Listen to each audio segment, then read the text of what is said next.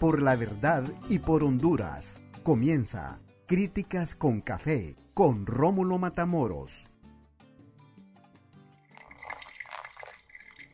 Hola, ¿qué tal están? Buenas tardes, buenas noches y buenos días. Bienvenidos a Críticas con Café, qué bueno que estén con nosotros. Hoy 30 de marzo de 2022 transmitimos desde la capital de la República, Tegucigalpa y Comayagüela. Hoy la comandante general de las Fuerzas Armadas de Honduras, la presidenta constitucional de la República, Iris Xiomara Castro Sarmiento, llegó a el norte, a Puerto Cortés.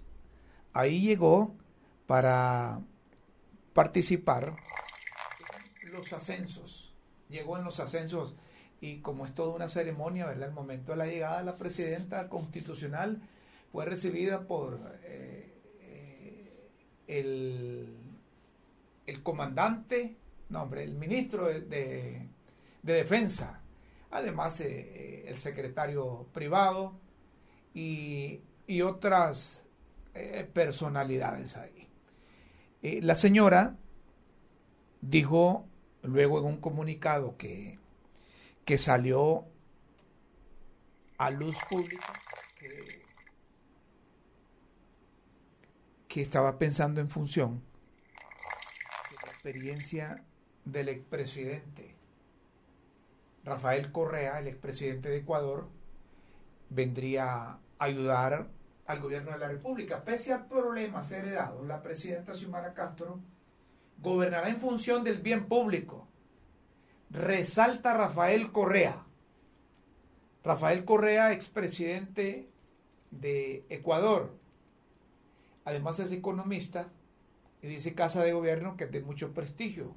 Se encuentra en el país invitado por la primera mujer presidenta de Honduras.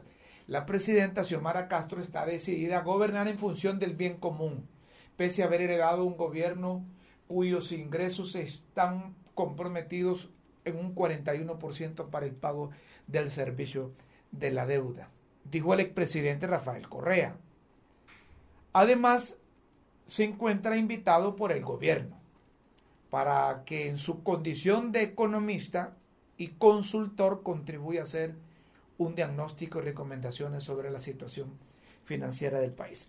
Miren, yo le puedo decir algo. Ahí déjenme ese comunicado ahí, por favor, los, de producción. Rafael Correa tuvo sus altos y bajos en, en Ecuador. Y él se identificó con el ALBA, que promovía Hugo Rafael Chávez Frías y que sigue promoviendo, pero no con la misma intensidad, el presidente Maduro de Venezuela. Políticamente está en el socialismo del siglo XXI.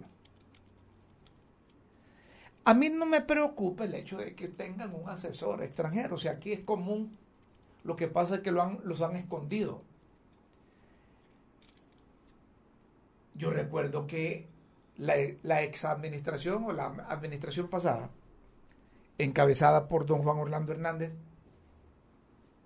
hasta mandó a capacitarse allá a un montón de gente. Dice que para mejorar los ingresos, porque la política tributaria que tenía Correa en aquel entonces era buena, entonces la trajeron aquí.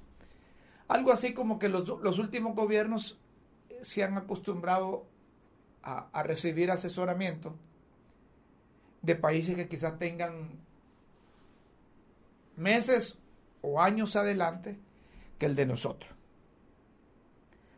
Ahora yo como economista, si fuese economista, estaría preocupado, Porque aquí en Honduras hay buenos economistas. Hay buenos economistas. Y si no hay buenos economistas, pues entre todos podrían echarle la vaca a un planteamiento real de cómo mejorar la economía del país. Pero cuando se trae un economista, un expresidente, yo no sé cómo lo interpretan los expertos en economía, sean estos de uno u otro partido o sean independientes, porque hay muchos independientes. Y dentro del Partido Libertad y Refundación, que hay buenos economistas, el partido de gobierno, no sé qué sentirán saber que les traen un economista que la única diferencia, entiendo yo, es que fue presidente de ese país suramericano. Pero así es la cosa. Si aquí estamos llenos de, un montón de, ciudadanos de otros países que han hecho de Honduras su segunda nación o su segunda patria. Hay unos buenos y hay otros malos. Aquí está lleno de colombianos. Aquí hay bastantes chilenos. Hay buenos colombianos y hay buenos chilenos. Ecuatorianos hay bastantes, de diferentes nacionalidades. Hay unos que son perniciosos, ¿verdad? Hay unos que son perniciosos. Y hay otros que han venido a trabajar y tratan de evadir, tratan de evadir el pago de impuestos. También hay. Hay de diferentes nacionalidades. Pero que venga Correa, y si Correa asesora bien al gobierno de Doña Xiomara, está bien, hombre.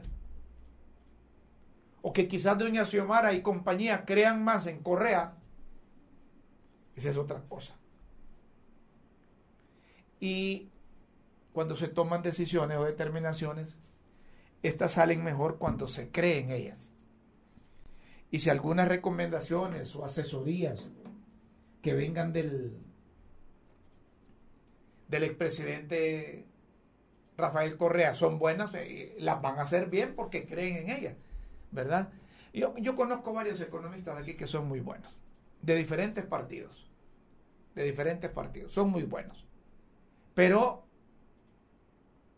como dice un amigo, la jodida es que no creen en ella, que no creen en ella. Sí, sí, sí creemos, sí creemos en los emprendedores. Creemos en gente que hace sus esfuerzos, gente que se sacrifica, gente que, que pasa sus vicisitudes, haya o no respuesta o respaldo de los gobiernos, ellos están emprendiendo. Hoy invitamos a, una de estas emprendedoras. Se trata de la ingeniera Irina Acevedo. Ella es propietaria de Doña Estela Coffee. Así es, ¿verdad? Así es, sí. Mire que, que como hoy la vi toda encapuchada ahí, que andaba con mascarilla y toda protegida. ¿Ah? yo, yo, yo, yo estaba diciendo ya, vamos, vamos, vamos, vamos a encontrarnos dos viejitos ahí en críticas con café, digo yo, para que hablemos de, de, pero no, hombre, usted, esta muchacha, hombre. Gracias, gracias, ingeniera, por aceptar esta comunicación. La idea de este programa, Críticas con Café, es precisamente abrir a esos sectores que no tienen las posibilidades de llegar.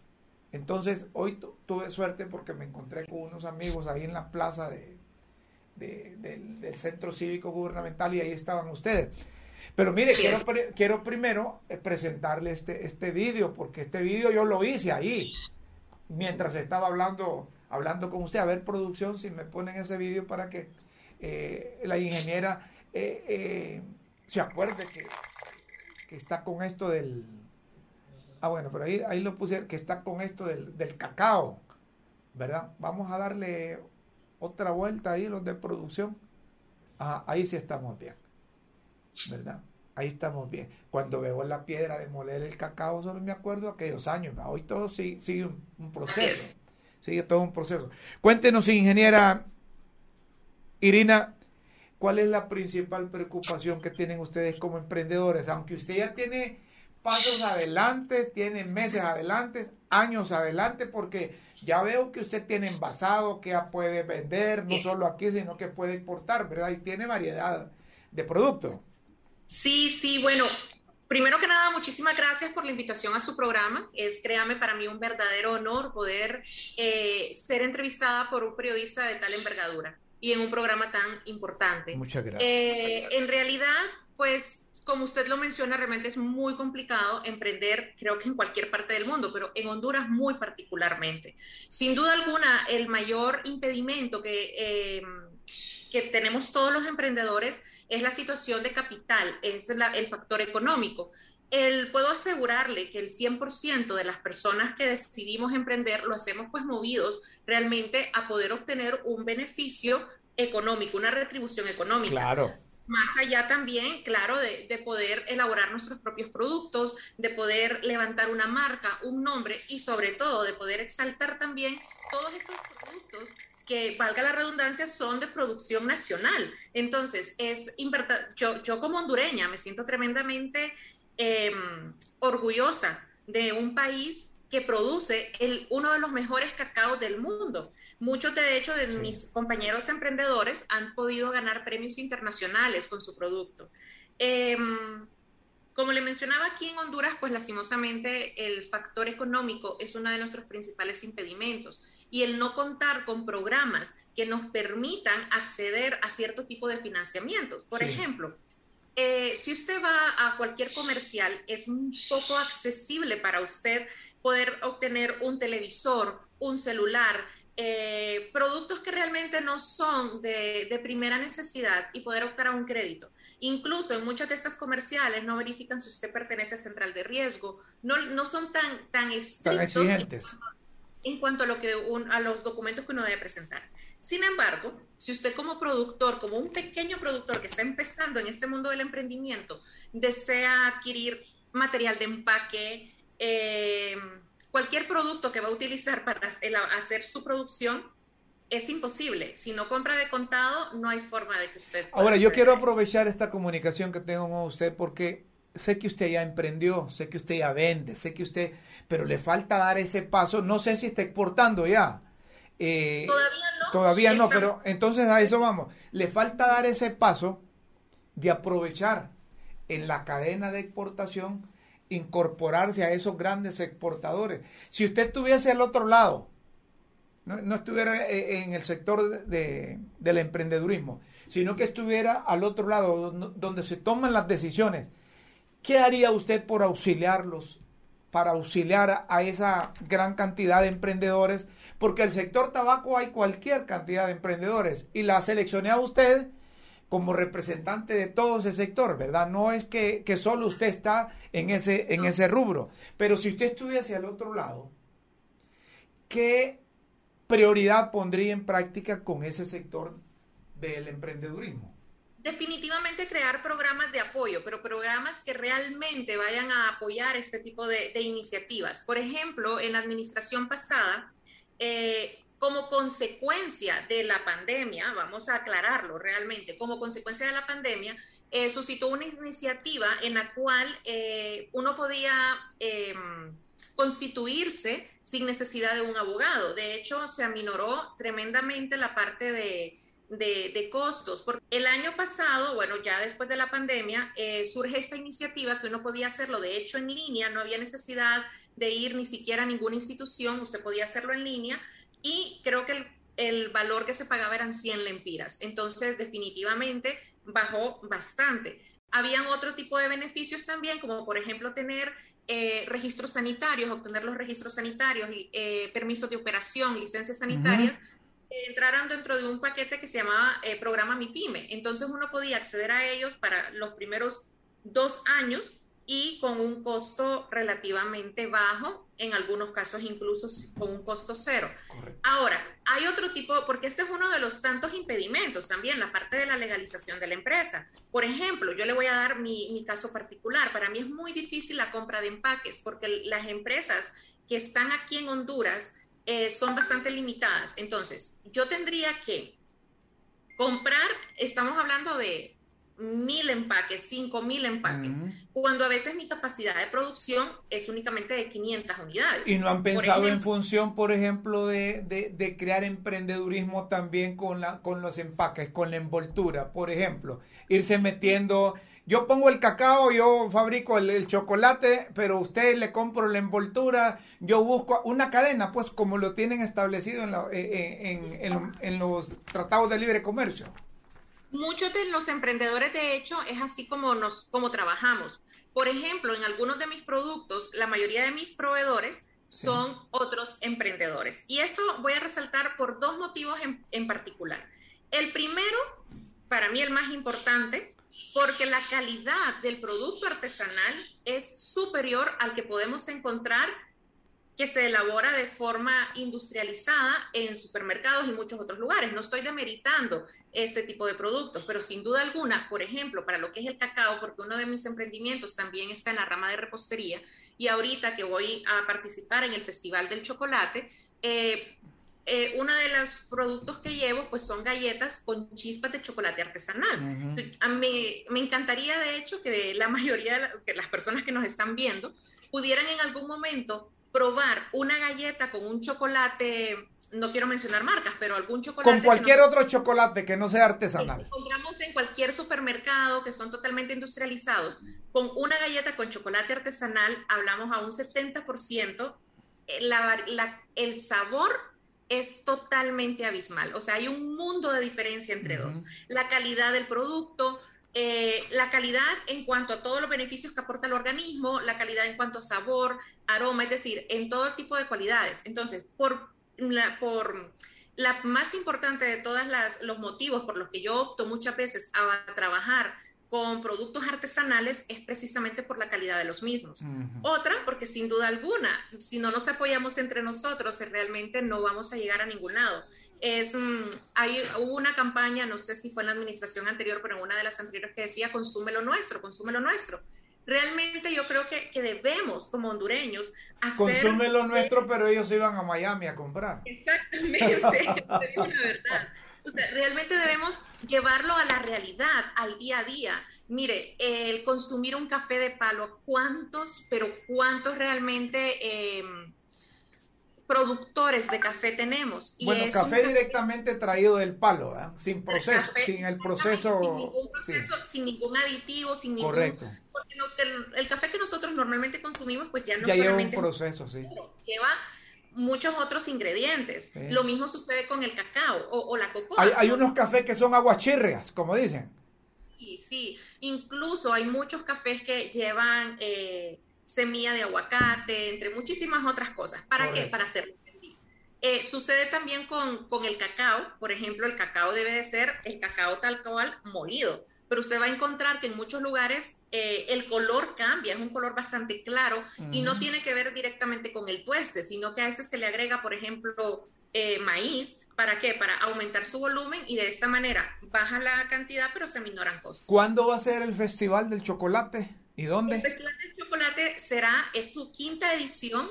Es muy importante recalcar que es el Chocolate eh, Festival Internacional del Chocolate. Vamos a tener invitados eh, muy, muy importantes. Estoy hablando de embajadas, consulados, ¿verdad? Que, y por supuesto, conocedores del producto, del cacao, productores. Este festival se va a dar lugar en Peña Blanca, en Puerto Cortés, en la zona del lago de Yohoa en la Universidad USEN. Em, será el sábado 2 y domingo 3 de abril, en el horario de 8 y media de la mañana a 5 y media de la mañana. Realmente la distancia no es larga. Estamos a, puertas de del feriado por Semana Santa. Yo creo que si alguna de las personas que nos está escuchando este fin de semana desea pasarlo en familia, pues, ¿quién, ¿por qué no ir a un viajecito corto que perfectamente podemos hacer en retorno del mismo día, apoyar no solamente nuestros emprendedores, sino también nuestros productores, eh, probar producto de calidad, porque puedo garantizar que todo el producto que se elabora es producto incluso que ha ganado premios internacionales, eh, y pasar un bonito momento. Eh, producto que, que, vamos a presentar en el festival está, lleva la base de cacao. Van a haber incluso conferencias, porque este es un mundo totalmente fascinante, bonito, y como mencionaba al inicio, yo creo que como hondureños deberíamos enorgullecernos un poco más de saber que nuestro país em, produce uno de los mejores cacaos del mundo. Nosotros conocemos, por ejemplo, que en Suiza, o, decimos mucho, ah, el chocolate suizo, cuando alguien viaja por Europa y trae chocolate y es de Suiza, decimos, es el mejor chocolate. Sin embargo, allá no se cultiva el cacao, el cacao lo cultivamos acá. Entonces, si aquí tenemos la materia prima, yo pienso que el, el, chocolate que nosotros producimos sin duda puede estar al nivel de cualquier chocolate suizo o de cualquier chocolate de otro país del mundo con los mismos estándares de calidad. Perfecto. Le agradezco mucho que haya aceptado esta comunicación. Y está a la vuelta de la esquina eh, el Festival del Chocolate, porque me dice que es el, el 2 y, el 3, 3 de abril, Antes de, antes de Semana Santa. Antes de Semana Santa, correcto. Correcto. Bueno, le deseamos éxitos. Gracias, Irina, por atender esta comunicación de críticas con café. Igualmente. Ella es la ingeniera Irina Acevedo. Hay que apoyar a esta gente. Nosotros tenemos eh, eh, producción de chocolate y hemos obtenido premios internacionales y se han constituido en empresas buenas, en empresas internacionales. Usted va a Estados Unidos, usted va a Europa, ahí vamos a ver el chocolate hondureño, ya de marca, ¿verdad? Ya de marca. Pero esta gente es la que necesita que se apoye. Estos emprendedores, estos emprendedores que, que muchas veces están aislados de la mano olvidado de la mano del gobierno. Y cuando estos con sus propios esfuerzos, sacrificios triunfan, se consolidan lo más rápido posible. Se consolidan lo más rápido posible. Ojalá que, nos puedan proporcionar información de, ese festival y con mucho gusto eh, le vamos a dar cabida aquí en Críticas con Café. Vamos a otro tema. Los alcaldes municipales del Partido Nacional dicen que están con ganas de echarse ese trompo a la uña. Porque como el comité central que hay lo puso Juan Orlando Hernández, don Juan Orlando Hernández está envuelto en aquel problema, los apadrinó, entonces la gente duda. Porque, porque decía, decía la abuela, el que con lobos anda, a aullar aprende. Entonces, los mismos nacionalistas están incrédulos que el Comité Central del Partido Nacional de Honduras son los que eh, los que integran son los que pueden arrancar para que ese instituto político dé un giro y se pueda sacudir esa vinculación que les hizo don Juan Orlando Hernández con el narcotráfico. Los, los alcaldes, los alcaldes del Partido Nacional han emitido un, un comunicado. Un comunicado encaminado a, a, decirle a las bases del Partido Nacional que, que están dispuestos a levantar esa bandera. La Asociación de Alcaldes conformada por 144 jefes edilicios, se reunió con autoridades del Comité Central para definir estrategias de trabajo con miras a la reingeniería y proceso de renovación que se realizará en la institución en los próximos años. Vamos a dejar eso ahí, ese, comunicado ahí, producción, por favor. Porque mire, ya aquí están creando una, una paralela, una comisión de notables que el mismo Comité Central del Partido Nacional eligió. Entonces, como decía, decían unos nacionalistas, si el Comité Central del Partido Nacional nombró esa comisión de notables, vamos a tener los mismos resultados, decían. Vamos a tener los mismos resultados. Y si el Comité Central se está reuniendo con los 144 eh, alcaldes municipales que forman parte de ese instituto político, entonces es fácil pensar que aquella comisión de notables van a quedar, van a quedar flotando porque el comité central que dirige, no sé si todavía está el señor Chávez ahí, ese comité central va a querer apoyarse en el respaldo electoral que tienen los 144 alcaldes. Pues dice el comunicado, sigue diciendo, la reunión que fue amplia y sincera sirvió para afinar estrategias y unir criterios de cara a los próximos meses buscando fortalecer a la institución en todos sus sectores. De igual forma, se analizaron las causas de la derrota en el pasado proceso eleccionario y el trabajo a realizar para retomar el camino de la renovación y reestructuración partidaria.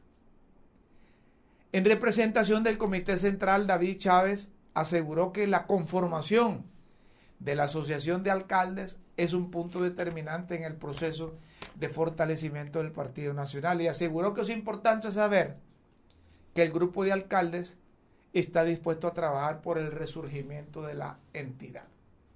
Bueno, yo creo que don David Chávez sabe que es perdedor. Don David Chávez sabe que ahí lo puso don Juan Orlando Hernández.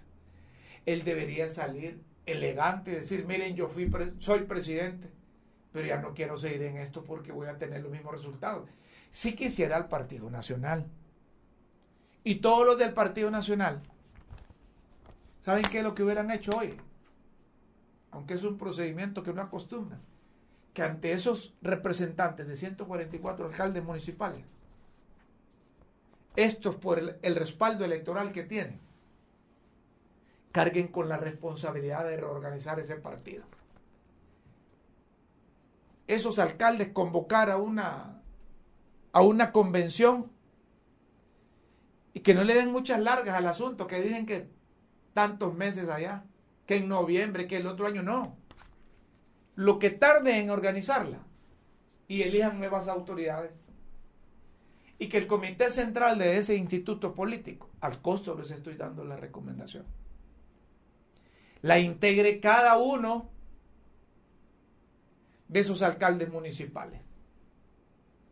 Y entonces van a abrir ese partido que la organización viene de la base del partido de la estrella solitaria.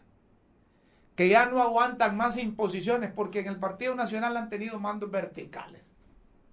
Se les metió Juan Orlando y era el que mandaba. Todos asintían lo que decía Juan Orlando. Y no me están dejando mentir, porque así fue. Entonces ahora denle la oportunidad a esos alcaldes. Que los alcaldes elijan, monten una convención, que elijan una junta directiva provisional para dirigir la convención y que de esos alcaldes salga el presidente y el nuevo comité central del Partido Nacional. Es una sugerencia. Ya los que están ahí, por más papadas que hablen o por más opiniones o porque se tienen valor de salir en las redes o que critican a este, critican al otro, no, ya cumplieron su función. Son perdedores. Y son perdedores con capoteadas, ¿verdad? Con capo, capoteada.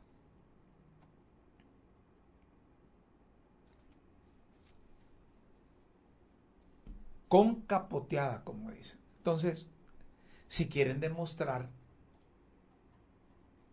los miembros del Partido Nacional que van a cambiar y que están hablando de un nuevo partido, esos del comité háganse para un lado. Háganse a un lado. Y dejen que las bases que respaldan a esos alcaldes asuman asuman esa condición, e, e, esa, esa, dirección. Y que además que hagan rotatorias esas reuniones. Deben de nacionalizar ese partido. No que aquí viene alguien que tiene pisto y paga para que los pongan ahí. Eso no, no les va a producir. Oigan lo que les he venido diciendo. Si ustedes siguen así, van a terminar como el Partido Unificación Democrática. ¿Sí? como el Partido de Unificación Democrática. Está bien la intención de que se reúnan, pero mientras no quiten ese comité central va a ser lo mismo. Con sobrada razón deben de estarse preguntando los miembros de aquella comisión de notables que, que nombraron los mismos del partido del comité. Ay, nosotros qué pito tocamos y ahora los del comité están reuniéndose con los alcaldes. Porque es que no han tenido buena aceptación tampoco esa comisión de notables. Ahí le sacan la progenitora de sus días cuando llegan.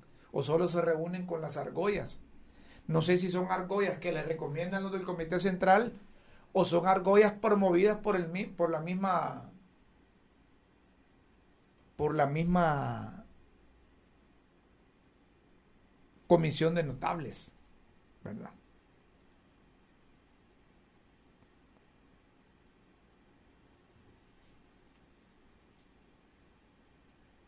Bueno, se va a hacer difícil, muy bien. Pues que que se haga difícil. Pero los alcaldes, los alcaldes municipales, no solo del Partido Nacional de Honduras, tienen mucho liderazgo. Y ese liderazgo las autoridades centrales deben aprovecharla. Miren lo que está haciendo el, el Consejo Central Ejecutivo del Partido Liberal. Está respaldándose en esos alcaldes que tienen un capital electoral y que han sido reelectos, hombre. Miren, allá tienen uno en Choluteca, allá tienen uno en Comayagua, tienen en el norte.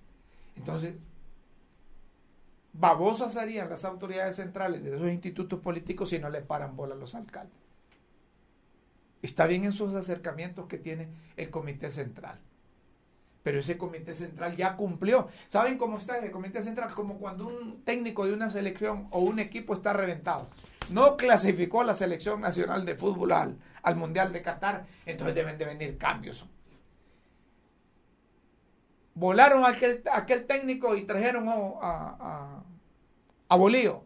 Ahí está Bolío haciendo la fuerza, pero ya lo tienen amarrado hasta para el 2026, no sé para cuántos años. Eh, así deben de ser las autoridades de los partidos. Comité Central que lo macanean, o Consejo Central Ejecutivo que lo macanean, hombre, si a día les pega el sol ahí, denle oportunidad a otro. miren que si eso es fácil, organizar un partido, cuando se va abiertamente, cuando tras bambalinas no esconden nada, sino que se va con el liderazgo que tienen los, eh, los alcaldes municipales. Entonces, se logra el respaldo de la gente, porque no hay agendas escondidas. El Partido Liberal está distinto al Partido Nacional, porque aquellos vienen de, las apabulladas, que casi lo desaparece don, don, don Luis, eh, Luis. Como pudo, lo mantuvo Gianni Rosenthal y compañía y entonces está agarrando fuerza ese instituto político. Está agarrando fuerza. Y necesitamos para beneficio de todavía nuestra incipiente democrática fortalecerlo con los partidos políticos. Pero los partidos políticos ya deben de pensar en función que la gente ya no es babosa, que no se la traga así nomás. Que no es cualquier candidato que va a llegar solo porque tiene dinero y se va a posesionar de un partido fue lo que hizo el expresidente Juan Orlando Hernández. ¿Verdad? Como tenía esos toros, andaba metido en esas cosas, todos le tenían miedo. Nadie decía nada. Nadie decía nada.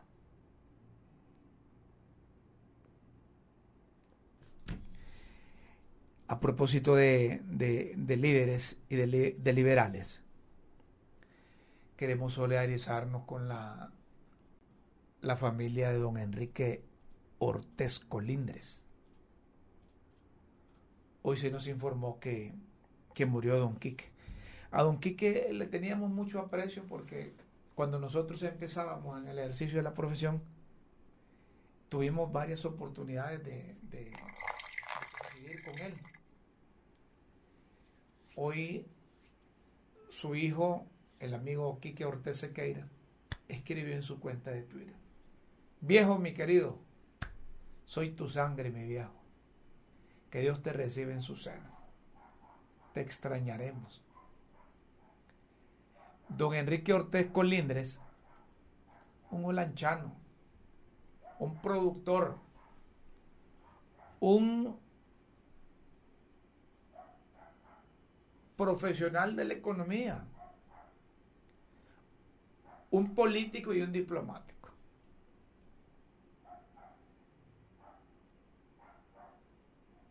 Productor de granos básicos en el pasado. Cuando Lancho, cuando Lancho era un, granero prácticamente del país y casi de Centroamérica, ¿verdad? Porque por eso nos llamaban, nos identificaban Honduras el granero de Centroamérica, porque habían buenos productores. Y uno de ellos era don, don Enrique Ortezo. Enrique Ortiz Colindre. Muy ameno para platicar. Muy ameno para platicar. Una vez yo andaba en una capacitación en Europa y me encontré con don Enrique. Don Enrique era el embajador de Honduras en, en Francia. Se dio cuenta que yo andaba por allá, entonces entró una llamada a mi teléfono. Don Rómulo, no se vaya a ir de las Europas si no compartimos una cena. Y como cuando uno anda en capacitaciones, ¿verdad? Se, enreda mucho. Me habló como tres veces y tuvimos que, que, que encontrarnos con don Enrique un fin de semana, ya cuando nos veníamos después de la, una capacitación. Muy ameno para, para, conversar. Entonces, como yo soy amigo de, de, de, Quiquito, ¿va? Entonces le digo, óigame, don Enrique, ¿y Quiquito dónde está? Ahí está ese bandido, tengo que irme luego porque ahí no me va a dar sin nada. Decía así, porque así era don Enrique. Don Enrique fue canciller en, en, en época del, del golpe de Estado. Un canciller que nadie lo reconocía. Solo Micheletti, solo Micheletti lo reconocía. Después nadie lo reconocía como canciller. Y entonces, en una de esas entrevistas que, que dio ahí en la casa de gobierno, dice, si, si ese negrito no sabe ni, ni qué cosa refiriéndose al expresidente de los Estados Unidos.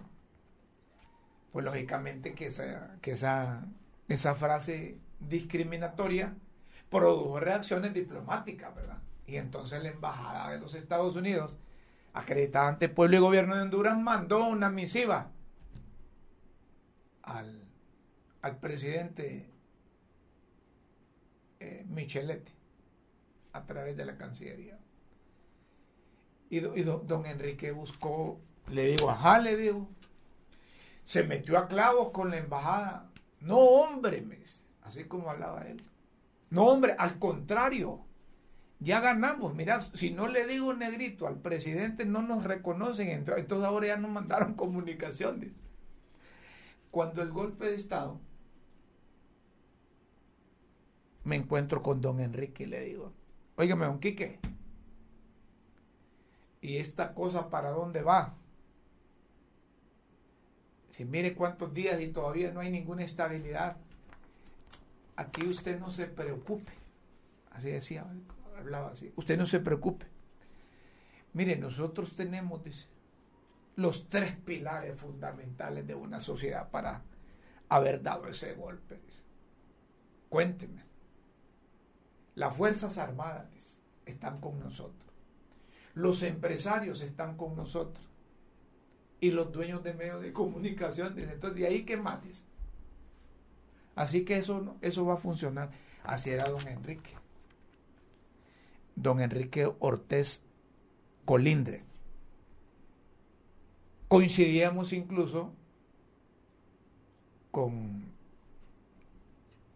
el amigo y doctor oftalmólogo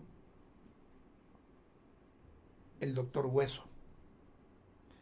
Y cuando coincidíamos ahí eternizábamos. La última vez que lo vi fue con, la, con una hija de él. Ahí. Siempre platicador. Claro, ya estaba llegando a los, a los 90 años. A los 90 años. Pero infortunadamente se nos adelantó en el paso de la vida. Y queremos desde Críticas con Café solidarizarnos con la familia de don Enrique Ortez Colindres,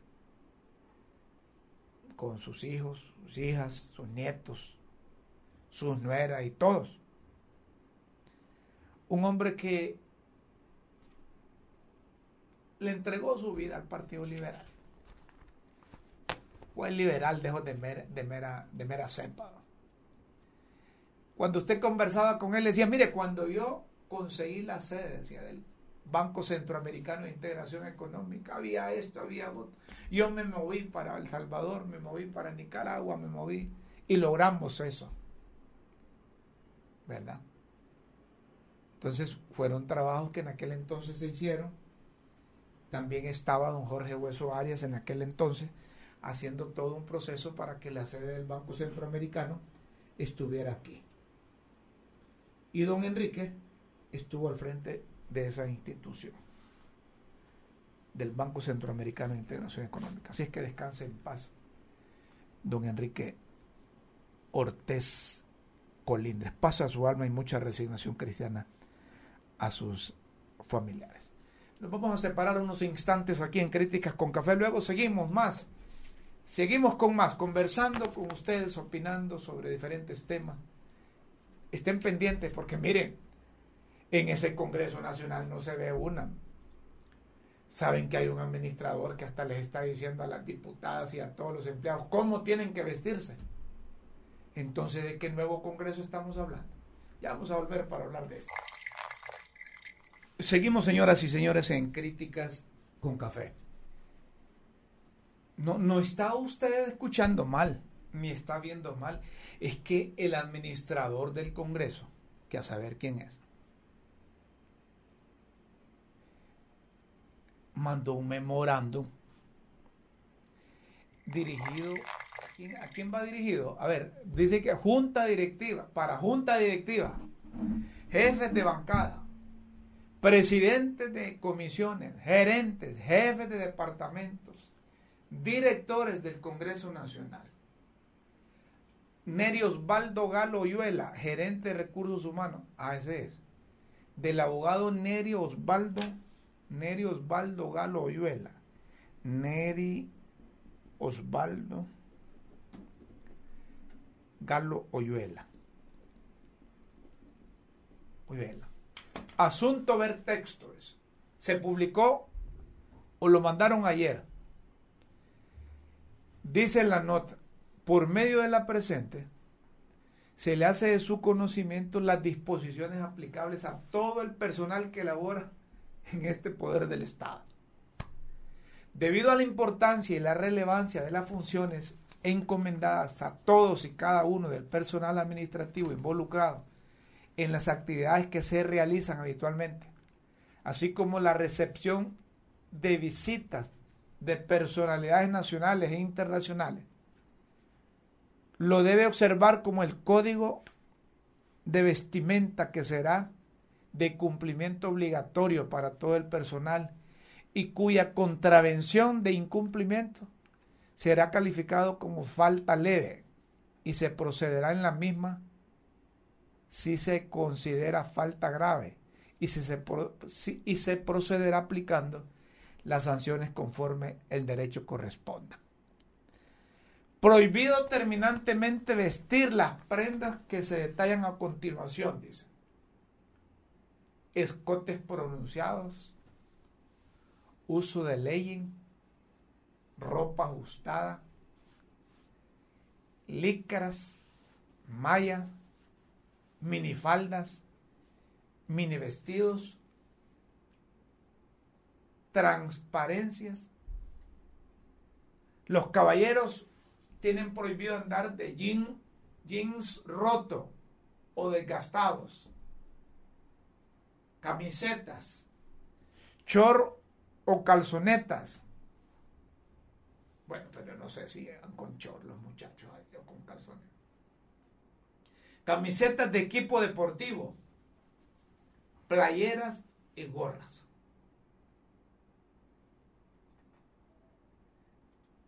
Bueno, lo que, lo, que, lo que yo estoy entendiendo es que la comunicación se gira para todos, pero que solo es para los empleados. Que solo es para los empleados del Poder Legislativo.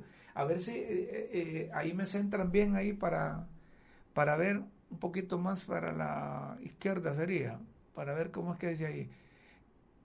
Dice de cumplimiento obligatorio para todo el personal personal debe ser el personal del Congreso. Debe ser para el personal del Congreso. Pero a mí me parece que no hay necesidad.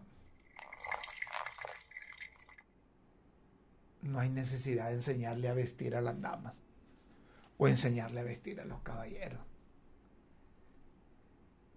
Me parece que eso, miren, en toda institución en toda dependencia o en un poder del Estado, deben haber lineamientos, ¿verdad? Deben haber lineamientos. Con sobrada razón un trabajador puede decir, oígame, ¿por qué me van a quitar a mí la, la gorra o la camiseta y no se la quitan a, Juan Barahona? ¿Ah? Si Juan Barahona anda esa, esa gorra como que la anda, la anda de herida a la cabeza.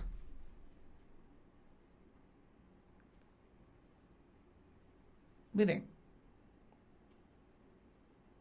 ya eso no es eso no es libertad. Y están hablando de un partido, libertad y refundación. Lo que significa entonces que es que son iguales, que solo es que, que, mientras llegan dicen una cosa, hacen otra. Y no es que en ese congreso, que ese congreso es del pueblo, pues. Y el zafarrancho que hicieron cuando eligieron la junta directiva panda esa, y no era que metieron, metieron ahí a cualquier cantidad de gente, activistas, dirigentes, unos que andaban vendiendo chicle, vendiendo otros, y, que lo sentaron incluso en los, en los asientos de los diputados. Solo era para, para engañar a la gente. Solo era para engañar a la gente. Miren la libertad de vestirse, de dejársela al, trabajador. Beatriz Valle, que es una de las diputadas beligerantes ahí, cuando le dan la palabra, ¿verdad? Ella en su cuenta de Twitter se pregunta, ¿es verdad eso de la ropa de, los de las diputadas? No puede ser. Se tiene una carcajada. ¿Será que las mujeres nos vamos a dejar que nos digan cómo vestirnos? Es el colmo. No, no, no, no. Pucha, solo eso faltaba que a mi edad me digan cómo vestirme no al machismo. Qué barbaridad. Independientemente que solo sea para los empleados. Hombre, que se, dejen que se vistan como quieran las empleadas. En pleno siglo XXI no pueden estar diciéndole a la gente que cómo va a andar. Cada quien es dueño de su cuerpo, hombre, y las mujeres principalmente. Ellas deben hacer con su cuerpo lo que deban, lo que tengan, tengan que hacer, o cómo se sientan mejor. Si una mujer usando escotado se siente bien, déjenla, hombre, es su libertad, porque tiene que un, un gerente ahí. Lo que deben de hacer es que cuando llegue una visita, si, si, si, quieren, eh, eh, como dicen los muchachos, ¿cómo es que dicen ahí, profesor?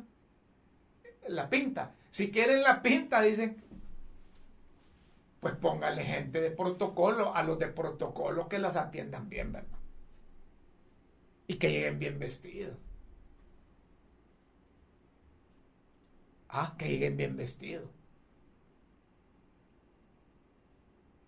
Pero ya decirle a un empleado, oígame si hay empleado que anda aseando ahí, que son de, de compañía, de, de, de, bueno, los de seguridad son de una compañía también ellos andan con su uniforme. los de aseo andan con sus uniformes. Pero debe de haber un personal de trabajos generales ahí que debe sentirse cómodo como anda para hacer su trabajo. No le van a decir los, los administradores o, quien dirige el, Congreso cómo se va a vestir.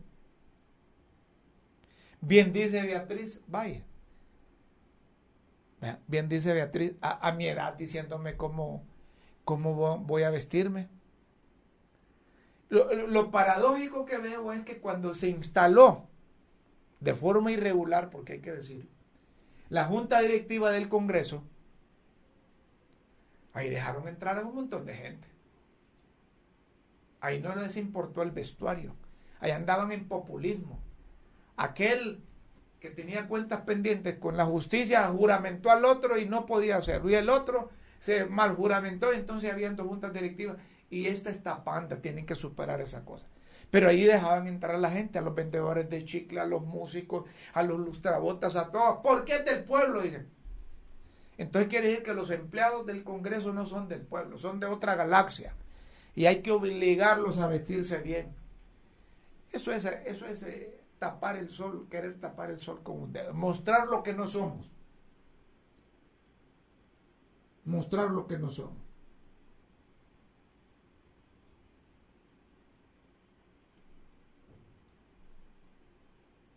Ah, me dicen que es, que es un... Que, que es, que, que, es Galo de Choluteca. e- ese señor, Neri Osvaldo Galo, Oyuela, será el amigo de aquel muerto, del vecino. Pero, bueno, aquí me dice Sarbelia, que, que es de... Que, que, es, paisano, que es de allá. Bueno, si es paisano con mucha más razón, hombre. Pero les voy a decir, algún gerente, un administrador no hace nada si no le dice al presidente del Congreso. ¿Verdad?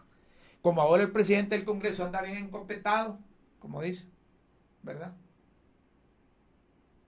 Ahora es presidente del Poder Legislativo y eso fue lo que añoró siempre.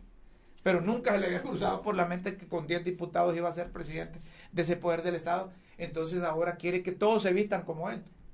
Pues regálenle trajes, hombre, pónganles traje a los empleados. Traje y corbata. Vaya. Y oblíguenlos. Oblíguenlos. Si alguien quiere andar con un jean, que ande, hombre. Si alguien quiere andar con un jean, que ande ahí. Con tal de que no ande enseñando las partes íntimas, decía doña, dice doña Chila. Puede andar como sea. Si alguien quiere llegar de pantalón de las mujeres, que llegue de pantalón. Si quiere llegar de falda, que llegue de falda. Yo, yo soy del criterio así.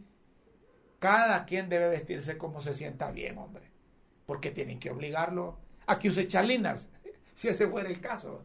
Ya les repito, miren, de acuerdo a esa circular, nadie tiene que usar, nadie tiene que usar, las mujeres no pueden andar con escote muy, muy pronunciado. No tienen que andar las mujeres, ¿cómo es que dicen ahí? Póngame, me gustó esa, esa cosa. No pueden andar escotes pronunciados.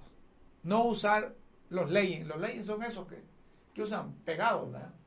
Las muchachas para caminar y andar mejor, más cómodas. Correr por si le sacan carrera. Correr mejor.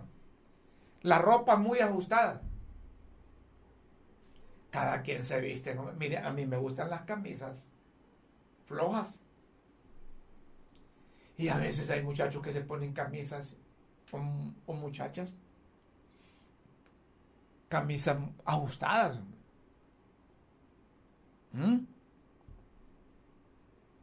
Para el gusto de los colores.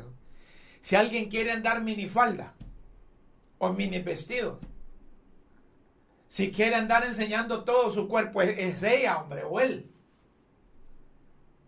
Imagínense que los hombres ya no pueden usar jeans, no pueden andar con camiseta. Quiere decir que a mí no me dejan entrar si voy ahí al, al Congreso. Ya de choro o calzonetas, eso solo una rala.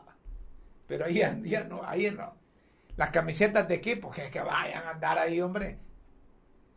Yo estoy seguro que si alguien llega con una camisa de libre, sí la dejan entrar. Pero si es camisa del, del, del Olimpia o del Motagua, no lo dejan entrar. ¿Por qué? Llegar con una playera. Esas camisas playeras son las que usaba don Menando Martínez. ¿Ah? Bueno, estas cosas no, no, no, no, deben de ser temas, hombre. El tema fundamental y principal en el Congreso hondureño debe ser legalizar esa junta directiva. Hay cosas que están aprobando que son buenas y hay voluntad de todos, hombre. ¿Por qué no lo hacen? Si esa directiva de Luis Redondo fue panda, como era la otra de Jorge Cálix. Si para nombrar al amigo Julio Navarro y Ernesto Paz Aguilar en el Consejo Nacional Electoral y en el Tribunal de Justicia Electoral, respectivamente, lograron los votos, significa que hay consenso para que se normalice todo eso. Miren, después les pueden venir demandas. Les pueden venir demandas contra el Congreso y fácilmente les van a ganar porque no pueden documentar la elección de esa junta directiva. ¿A quiénes pusieron a firmar? ¿Dónde está el acta donde se eligió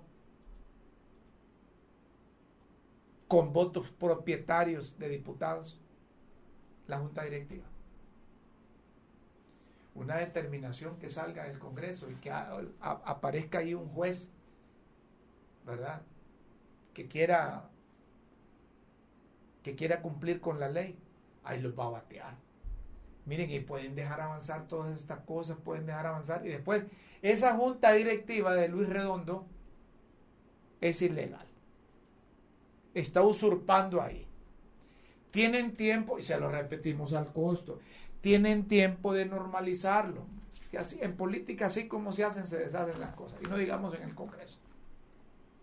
Hay que hacerlo. Para que todas esas cosas que están aprobando en el Poder Legislativo sean válidas, sean legales. No pierden nada.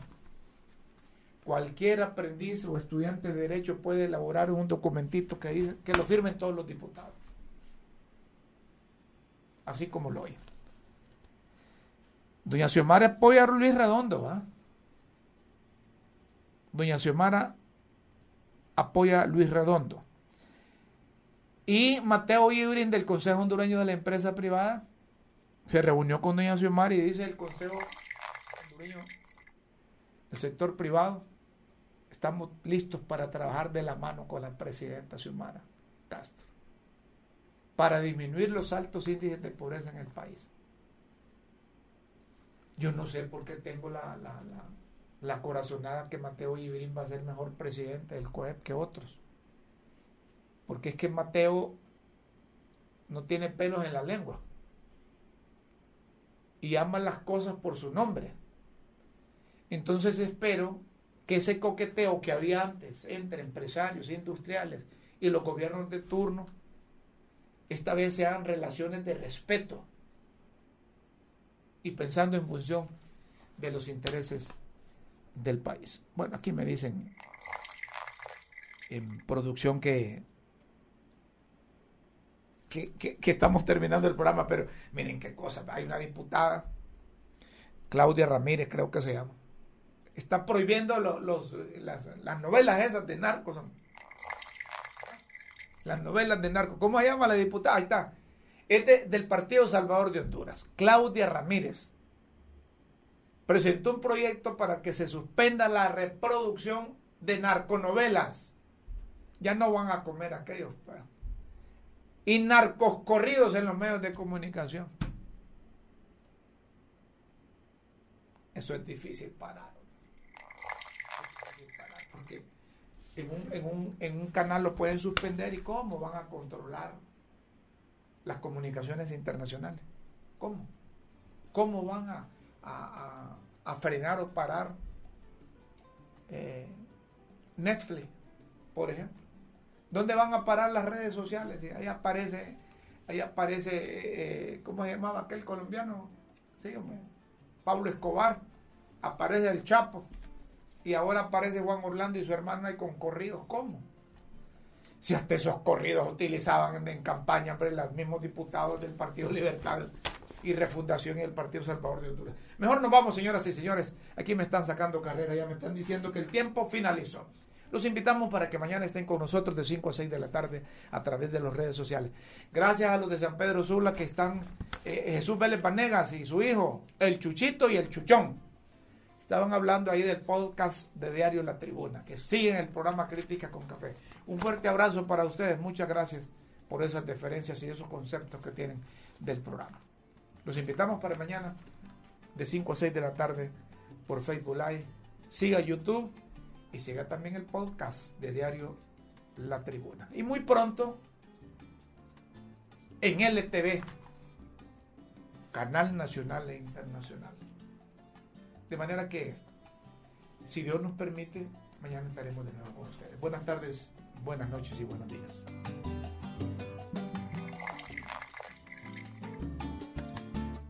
Por la verdad y por Honduras. Finaliza Críticas con Café con Rómulo Matamoros.